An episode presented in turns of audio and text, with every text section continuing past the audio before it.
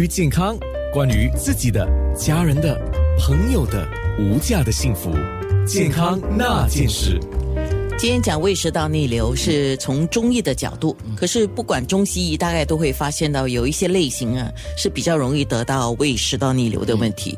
我一看这，比如说讲四种就好，我大概都有一两种哈，就是吃的东西时间不对，嗯，个性急躁，是。一边工作一边吃饭这个绝对我们多数人很多都有这个问题。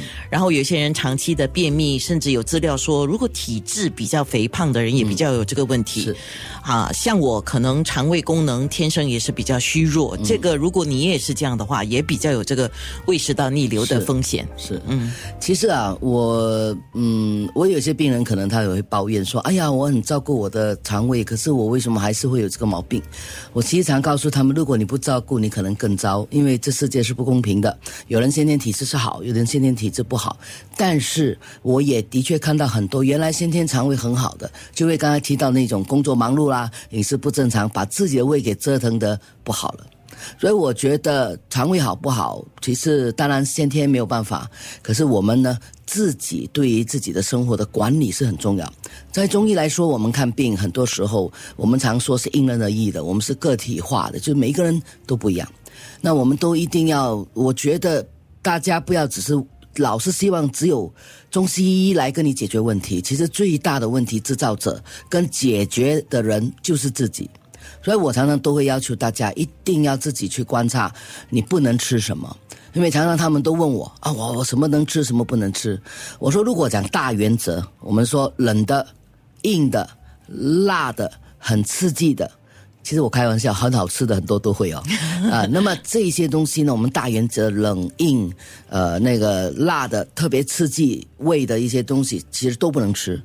但是有一些东西虽然不刺激，虽然可能是软的，可能你吃了也会不舒服。我有一些病人吃了喝了粥是不舒服的，哦他说他吃饭觉得很好，哦，这是真的，不是我我第一次听我也觉得蛮惊讶，后来我也能够体会到，的确是每一个人不一样。为什么有时候你从另外一个角度，可能因为粥比较稀啊，他可能那个他胃食道逆流，可能他有一些人也会出现胃酸，他可能冲掉，我我估计啦，所以他反而不舒服，他要吃比较干的东西舒服。但有些人就觉得说我喝稀的才好。哦，有些人说我吃面，我觉得肚子会胀；我吃饭很好，但有人是颠倒的。因此，每一个人真的是不一样。所以我们在大原则的情况下，我们还是一定要你自己一定要注意。当你胃特别好的时候，把你吃的食物写下来；当你胃很不好的时候，也把它写下来，对比交叉对比，哪一个是让你最不好的？我相信你就能够找到了。是郭医师上次你来节目的时候讲，也是讲了这个道理嘛。嗯就反正是所有的病情，不管是什么问题哈，呃，甲状腺也好，或者是什么事情都好，是你就是要先看自己吃了什么东西之后会让自己不舒服。是。这个首先第一个，嗯。然后会让你特别的难过、啊，不开心呀。啊。虽然你觉得你吃个这个东西很开心，可是你身体不开心，是的，要让你的脑开心，可能让你的胃不开心啊唉，应该怎么讲。怎么办？哈？是非常重要，而且有时候大家记得哦，有些时候你告诉，比如看中医啦，你吃什么东西特别不舒服的时候，其实也是给我们一个线索。像有些人说我喝凉的我舒服，有的说我喝热的我们舒服。我们中医的诊断是不同的方向的。哎，对，那话说啊，刚才我在播歌的时候跟医师在聊天的时候，他说了一个东西，我也觉得很好，就是可能请医师分享一下。比如说，我们去看中医也好，看西医也好，医生、医师或医生都会问你，你什么问题呀、啊？是首先第一个，你要懂得说自己是什么问题，是的，而且在说的时候，你不要说哦，我流鼻涕啊，你可能还要多说一点啊，说流鼻涕好了，我好多病人跟我讲他伤风，我就问他伤风，你有，所以我有经验，我每次问他、啊。你有发冷、发热、全身酸痛？没有啊？打鼻涕、流鼻涕。